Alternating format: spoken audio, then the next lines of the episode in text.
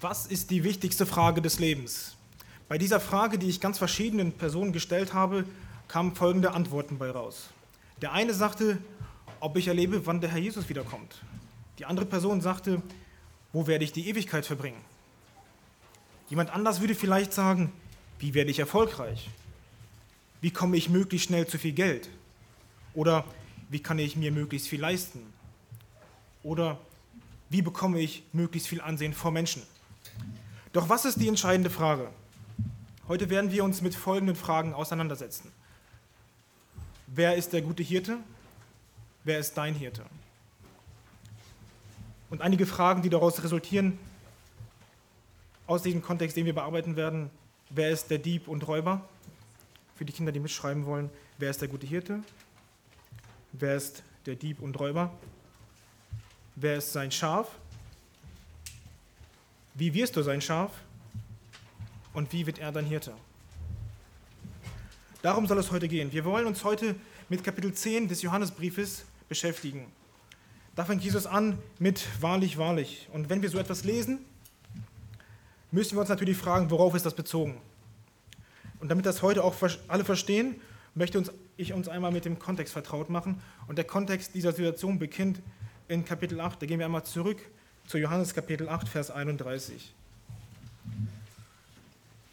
Dort ist Jesus im Tempel und lehrt das Volk. In Kapitel 8, 31 lesen wir, wenn ihr die Juden an mich glaubt, so seid ihr wahrhaftig meine Jünger und ihr werdet die Wahrheit erkennen und die Wahrheit wird euch frei machen. Und in Vers 37 lesen wir dann, die Juden denken, dass sie nie jemandes Knechte waren, weil sie ja Abrahams Nachkommen sind. Sie sind der Überzeugung, dass das Halten des Gesetzes Mose völlig von Sünde frei machen würde. Sie denken, dass sie durch das Halten des Gesetzes Mose gerettet sind. Würden sie eingestehen, dass das Halten des Gesetzes sie nicht rettet und sie einen Messias brauchen, würden ihre Sünden vergeben werden. Sie sind blind und denken, dass sie sehen. Das sieht man gleich auch noch in Kapitel 9. Das ist auch der Grund für den Streit im Tempel in Johannes 8, Vers 2. Denn die Juden denken, dass sie sehen, aber Jesus wird ihnen klar machen, dass sie nicht sehen, sondern blind sind. Jesus sagt, ich tue das, was ich bei meinem Vater gesehen habe. Und über die Juden sagt Jesus selber, würdet ihr Abrahams Söhne sein, denn das haben sie vorher gesagt, und Gott euer Vater, würdet ihr das tun, was ihr bei Abraham und bei Gott gesehen habt. Wäre Gott euer Vater, so würden sie Christus auch lieben, denn ich, Christus, bin von Gott ausgegangen. Denn Gott hat ihn gesandt.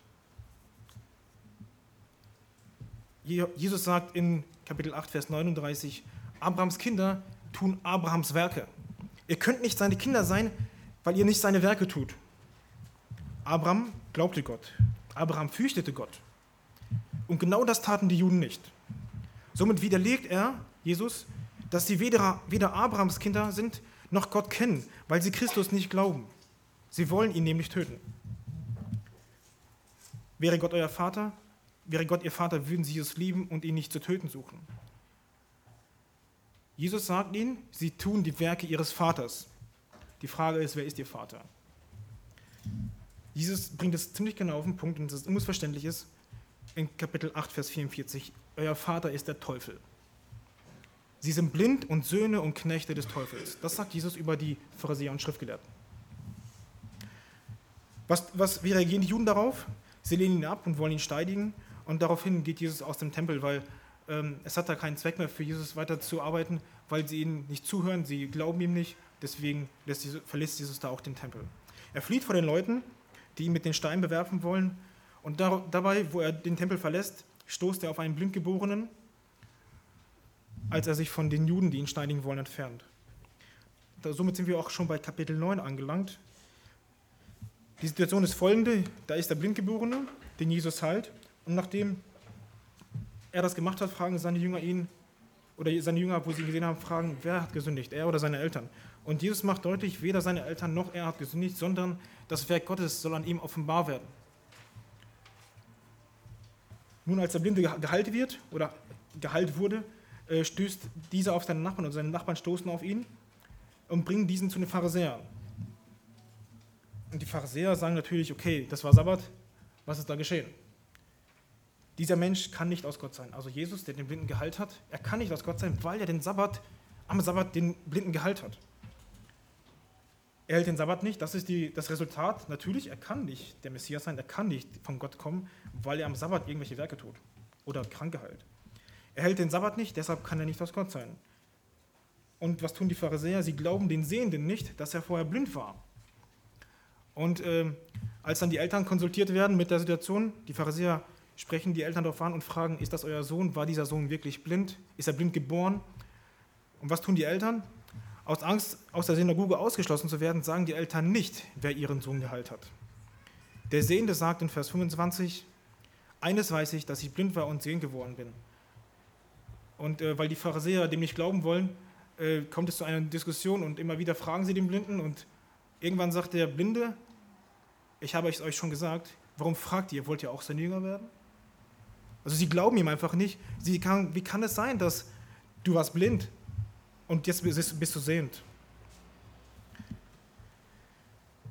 Die Pharisäer bringen dadurch ihre Verachtung Jesu gegenüber zum Ausdruck, dass sie sagen, wir wissen, dass Gott zu Mose geredet hat, von diesem aber wissen wir nicht. Ja, und die Pharisäer leugnen im Prinzip seine Herkunft. Sie wissen es ganz genau aus den Schriften, wo er herkommt. Denn vorher haben sie gesagt in Kapitel 7, Vers 27, doch von diesem wissen wir, woher er ist. Wenn aber der Christus kommt, so wird niemand wissen, woher er ist. Sie bekräftigen oder leugnen die gleiche Sache, abhängig davon, was für sie vorteilhaft ist. Und der Sehende, er glaubt an Gott, weil Jesus sich ihm offenbarte. Und Jesus macht deutlich, dass er in die Welt gekommen ist, nicht um, also er ist in die Welt gekommen, um die Blinden sehen zu machen und die, welche sehen, blind werden. Als die Pharisäer das dann hörten, fragen sie dann ganz arrogant dem Sehenden, willst du damit sagen, dass wir etwa blind sein?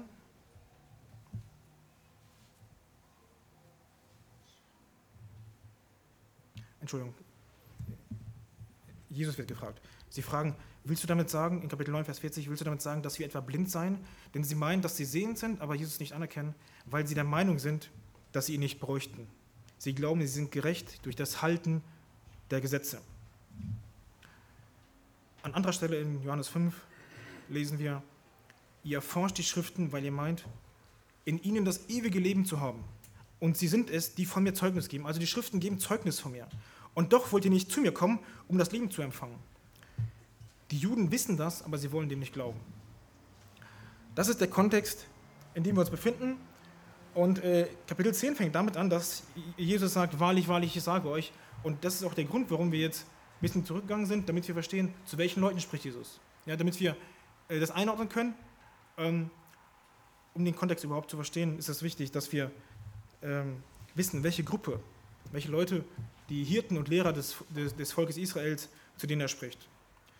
Wir lesen Johannes 10, die Verse 1 bis 5. Ich sage euch, wer nicht durch die, wahrlich, wahrlich, ich sage euch, wer nicht durch die Tür in die Schafhütte hineingeht, sondern anderswo hineinsteigt, der ist ein Dieb und ein Räuber. Wer aber durch die Tür hineingeht, ist der Hirte der Schafe. Diesem öffnet der Türhüter und die Schafe hören auf seine Stimme und er ruft seine eigenen Schafe beim Namen und führt sie heraus. Und wenn er seine Schafe herausgelassen hat, geht er vor ihnen her und die Schafe folgen ihm. Sie folgen ihm nach, denn sie kennen seine Stimme. Einem Fremden aber folgen sie nicht nach, sondern fliehen vor ihm, denn sie kennen die Stimme der Fremden nicht.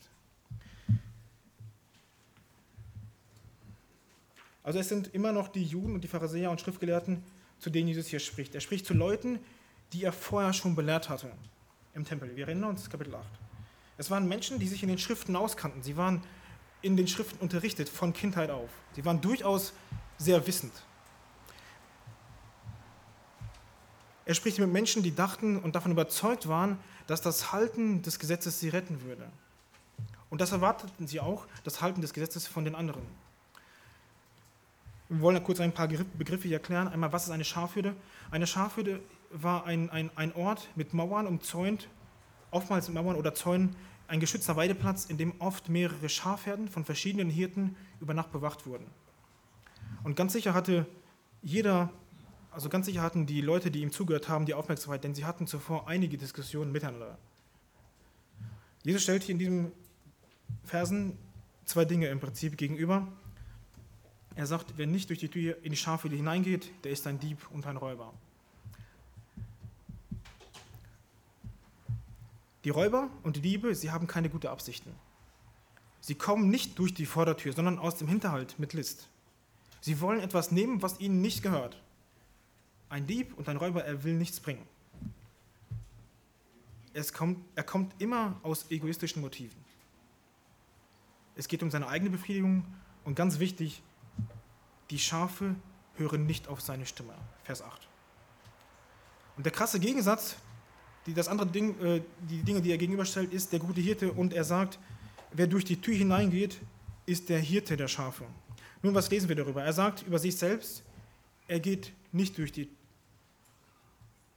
er geht durch die Tür. Wer durch die Tür hineingeht, ist der Hirte der Schafe in Vers 2. Jesus selber sagt, ich bin der gute Hirte. Und er sagt außerdem in Vers 7, ich bin die Tür. Ich entscheide, wer durch die Tür hineingeht. Und wie wir alle wissen, äh, jemand, der unser, in unser Haus einbrechen will, der kommt meistens nicht durch die Vordertür, sondern irgendwo anders. Und wir entscheiden, wen wir durch die Vordertür lassen. Ja, also es ist nicht so, dass jeder in die Vordertür reingeht, sondern wenn wir da jemanden sehen vor der Tür, der uns nicht gefällt, den lassen wir nicht rein. Jesus sagt, ich bin die Tür und ich entscheide, wer durch diese Tür hineingeht. Diebe und Räuber sollen ferngehalten werden. Die nicht geeigneten sollen draußen bleiben. Und Vers 3, dem guten Hirten der Schafe wird die Tür vom Türhüter geöffnet. Ähm, der Türhüter ist jemand, der die Tür bewacht und ähm, wie ich das verstehe und mit dem, was ich ähm, mir durch die Kommentare an Wissen dazugeholt habe, ist es so, dass Gott selbst durch den Heiligen Geist die Tür, der Türhüter ist und die Tür bewacht. Wenn der Hirte hineingegangen ist, hören seine eigenen Schafe auf seine Stimme, wenn er sie beim Namen ruft. Also wir berücksichtigen oder erinnern uns, ähm, in einer Schafhütte sind nicht nur eine Herde, sondern mehrere Herden von verschiedenen Hirten. Und wenn der Hirte hineingeht, hören seine eigenen Schafe auf seine Stimme, wenn er sie beim Namen ruft. Gerade weil dort verschiedene Herden sind. Und natürlich sind von diesen verschiedenen Herden auch nicht alles seine eigenen Schafe. Jesus sagt, er kennt sie.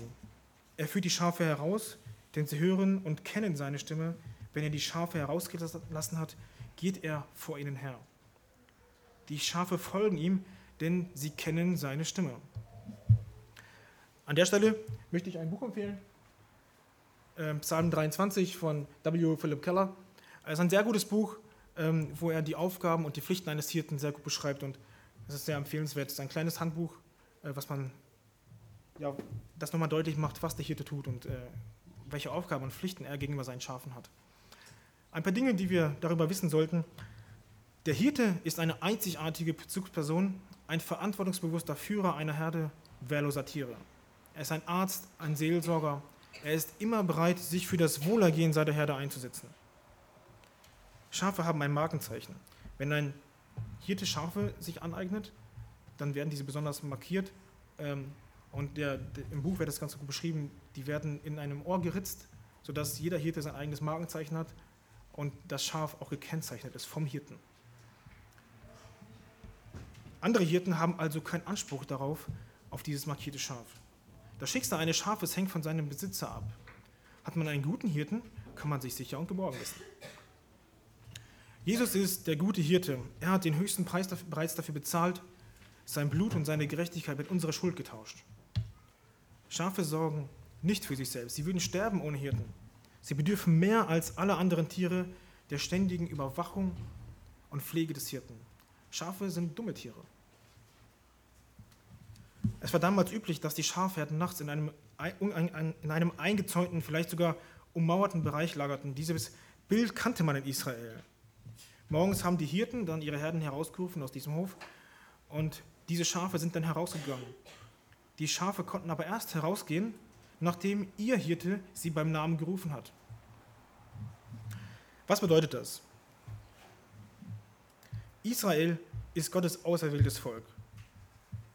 Alle Juden waren in gewissem Sinne seine Schafe. Sie waren Schafe, jüdische Schafe, die durch die Geburt in, diesen, in dieses Volk hineingekommen waren. Aber das bedeutet nicht, dass sie deshalb auch die eigenen Schafe des Herrn Jesus waren. Dazu war es nötig, dazu war es nötig, dazu war etwas nötig, und zwar, dass sie den Hirten als solches annehmen. Und bei weitem nicht alle Juden hatten ihn angenommen. In Kapitel 1, Vers 11 lesen wir, er kam in das Seine und die Seinen nahmen ihn nicht an. Damit ist Israel gemeint. Es war zuerst, Jesus war zuerst zu ihnen gesandt worden und er kam, um sein Volk zu retten, weil sie sein Eigentum waren. Und diese Leute die aber lehnten ihn bewusst ab, obwohl sie ihn erkannt hatten. Das sehen wir ganz deutlich. Ähm, also, dass Israel Gottes auserwähltes Volk ist, zum Beispiel von Markus 7, Vers 27 und Matthäus 10, Vers 6, dass Jesus zuerst für die Juden gekommen ist und dann für die Heiden. Die Juden, die Jesus ablehnten, sind die verlorenen Schafe. Und die Juden, die wollten natürlich als einzige Schafe angesehen werden, weil sie sich auf das Geburtsrecht bezogen haben. Die Pharisäer wollten als einzige Hirten über die Juden angesehen werden. Und sie bildeten sich viel auf ihre, eigene, auf ihre eigene Erkenntnis ein. Sie hatten eine sehr hohe Meinung von sich selbst. Im Prinzip sagt Jesus, ihr rühmt euch einer nationalen Abstammung, habt aber in Wirklichkeit keine persönliche Beziehung zu mir. In Jeremia 8 lesen wir, lesen wir wir sind weise. Also Jesus, äh, da steht, wie könnt ihr da sagen, wir sind weise und das Gesetz des Herrn ist bei uns? Wahrlich, wahrlich ja zur Lüge gemacht, hat es der Lügengriffel der Schriftgelehrten. Zu Schanden geworden sind die Weisen, sie sind erschrocken und haben sich selbst gefangen. Denn siehe, sie haben das Wort des Herrn verworfen. Was für eine Weisheit bleibt ihnen dann noch übrig? Und in Matthäus lesen wir, und so habt ihr Gottes Gebot um eure Überlieferung willen aufgehoben. Ihr Heuchler, treffend hat Jesaja von euch geweissagt, wenn er spricht, dieses Volk naht sich zu mir mit seinem Mund und ehrt mich mit den Lippen, aber ihr Herz ist weit fern von mir. Vergeblich aber verzehren sie mich, weil sie Lehren vortragen, die Menschengebote sind. Die Pharisäer und Schriftgelehrten sind blinde Blindenführer, sie sind Narren. Und die, diese Pharisäer, die Hirten und Lehrer des Volkes, sie waren die Hirten des Volkes. Das, ich weise nochmal darauf hin, auf die Schriftlesung in Hesekiel. Da sehen wir so deutlich, wie, wie Gott über die Hirten Israels spricht und wie er sie verurteilt, weil sie so egoistisch und selbstzentriert die Hirte weiden und nicht die Schafe weiden, sondern sich selbst.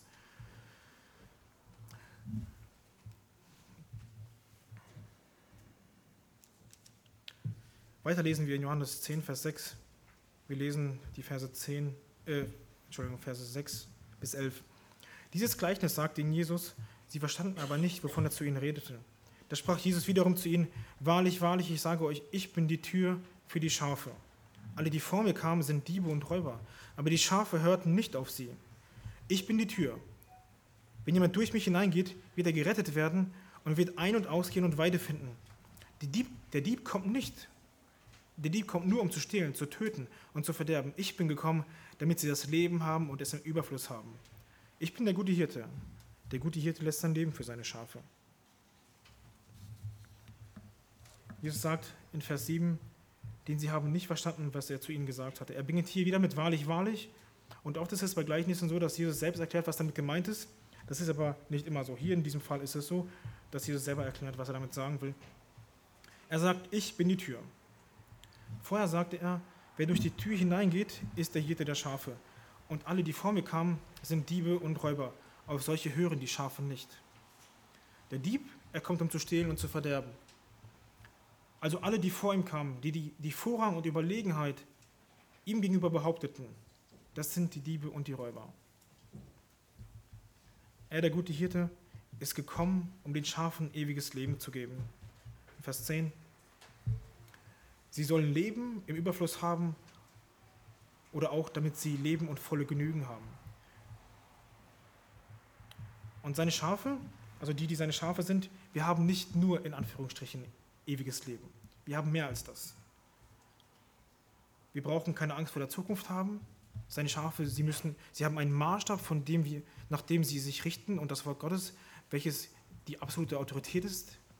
Auch wenn seine Schafe durch Schwierigkeiten gehen, haben sie die Gewissheit, dass Gott sie durchträgt, dass er einen souveränen Plan hat. Seine Schafe erfahren Gottes Segen, selbst wenn Schwierigkeiten da sind. Und das ist mehr als ewiges Leben. Das ist Leben und volle Genüge haben. Und im Gegensatz zum Dieb, der nur berauben und stehlen will, lässt der gute Hirte sein Leben für seine Schafe. Heute würde ganz sicher keiner sein Leben für irgendeine Schafherde geben. Aber wir sehen zum Beispiel anhand von David, wie er als Hirte Angriffe gegen die Herde abge abgewandt hat. und ganz sicher bei den Leuten bekannt, dass der Job als Hirte sehr gefährlich war. Und umso deutlicher ist das Bild, welches dieses hier verwendet, dass er das allen bekannt ist. Ein Hirte, der seine Herde weidet und bereit ist, sein Leben für die Herde zu geben. Das Bild war bekannt. Und ungeachtet unserer negativen Eigenschaften hat Jesus uns, seine, die wir seine Schafe sind, beim Namen gerufen, zu seinem Eigentum gemacht und sorgt jetzt treu für uns. Pausenlos tritt er für uns ein. Wenn Jesus sagt, dass er seine Schafe kennt, was ist, was ist darunter zu verstehen? Er kennt uns durch und durch. Er kennt alle unsere Überlegungen, unsere Beweggründe. Er weiß, was wir brauchen, was gut für uns ist. Jesus ruft seine Schafe in der Hürde, um sie herauszuführen. Und dann geht er vor ihnen her. Wir lesen weiter, Vers 12 bis 15. Der Mietling aber, der kein Hirte ist, dem die Schafe nicht gehören, sieht den Wolf kommen und verlässt die Schafe und flieht. Und der Wolf raubt und zerstreut die Schafe. Der Mietling aber flieht, weil er ein Mietling ist und sich nicht um die Schafe kümmert. Ich bin der gute Hirte und ich kenne die meinen und ich bin den meinen bekannt. Gleich wie der Vater mich kennt und ich den Vater kenne und ich lasse mein Leben für die Schafe. Wir sind ein neuer Begriff, der Mietling. Was ist ein Mietling und wie reagiert dieser Mietling, wenn seine Herde angegriffen wird? Nun, er ist nicht der Hirte. Er ist ein, damals war das so, dass angemietete Mitarbeiter äh, dazugeholt wurden oder jemand, der beauftragt und dafür bezahlt wurde. Im Prinzip jemand, der nur für eine gewisse Zeit eine gewisse Zuständigkeit hat, aber kein Pflichtgefühl für diese Herde hatte. Und wenn, was tut der Mietling, wenn der Wolf kommt? Er kümmert sich nicht wirklich um sie. sie. Sie gehören ihm nicht. Warum sollte er auch so viel Einsatz zeigen? Es ist nicht mal seine Herde. Er ist nur jemand, der angemietet wurde. Er ist, er ist mehr um seine eigene Sicherheit besorgt als um seine Pflicht. Und was ist die Konsequenz dieser Sache? Ein Mietling, der leicht abhaut, der von einer winzigen Gefahr das Weite sucht, er ist ein leichtes Ziel für Angriffe, weil er sich mehr um sich selbst als um seine Verantwortung kümmert. Seine Pflicht ist ihm zweitrangig und sucht sehr sein eigenes Wohl, seine eigene Sicherheit, als dass er Einsatz zeigt für seine Herde. Und wenn der Wolf kommt, raubt und zerstreut er die Schafe. Ich bin der gute Hirte, Vers 14. Ja, der Vergleich Mietling wird jetzt gegenübergestellt zum guten Hirten. Ähm, er kennt seine Schafe. Der gute Hirte kennt seine Schafe mit Namen. Die Schafe kennen den Hirten. Sie kennen seine Stimme. Er kennt ihre Schwächen, ihre Masken. Er anerkennt und akzeptiert seine Schafe. Und diese Beziehung, sie zeigt Zuneigung. Und das alles geht vom Hirten aus. Der Hirte offenbart sich insoweit, dass seine Schafe ihn erkennen. Das heißt, wir, die wir seine Schafe sind, haben ihn, den Hirten, erkannt, weil wir zuvor von Gott erkannt worden sind. Und in Vers 15 macht Jesus an der Stelle deutlich, anhand der Beziehung zwischen Gott und Vater, zwischen Gott Vater und Sohn, wie die Beziehung zwischen Christus und Schaf sein soll. So wie der Vater seinen Sohn kannte und ihn liebte, so kennt Christus seine Schafe. Und gleich wie Jesus seinen Vater kannte, ihn liebte und ihn gehorchte, so kennen Gläubige Christus. Das ist der Vergleich, der hier angestellt wird.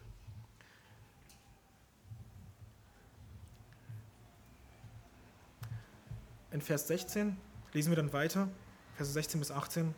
Und ich habe noch andere Schafe, die nicht aus der Schafhütte sind. Auch diese muss ich führen. Und sie werden meine Stimme hören, und es wird eine Herde und ein Hirte sein. Darum liebt mich der Vater, weil ich mein Leben lasse, damit ich es wiedernehme.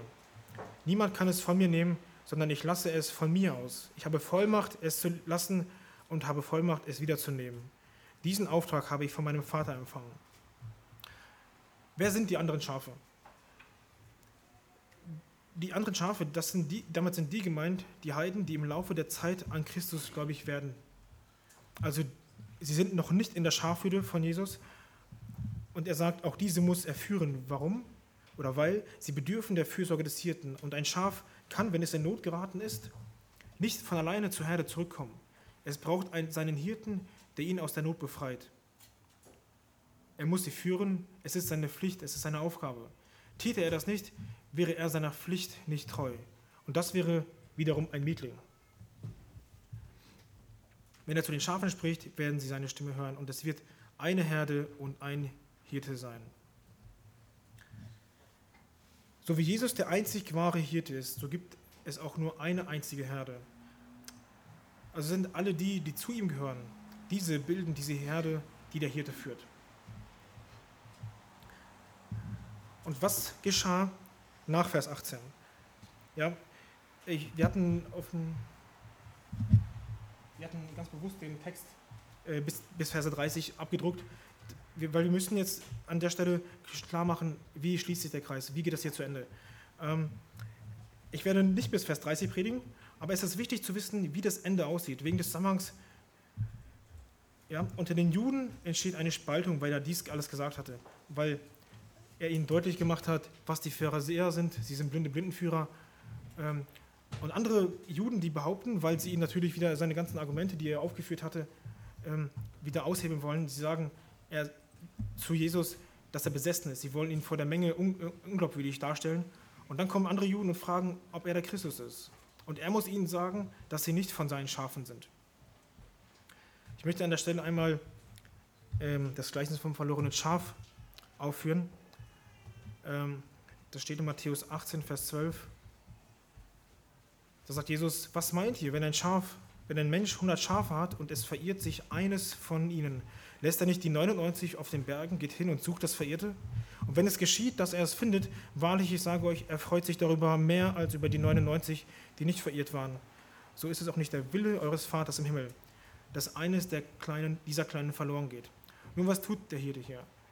Verirrt sich ein Schaf, geht er dem nach und sucht es. Der Hirte führt das Schaf zurück zur Herde. Und es ist nicht der Wille des Vaters, dass ein Schaf verloren geht. Egal was Jesus tut, es, es, er tut immer das, was sein Vater ihm aufgetragen hat.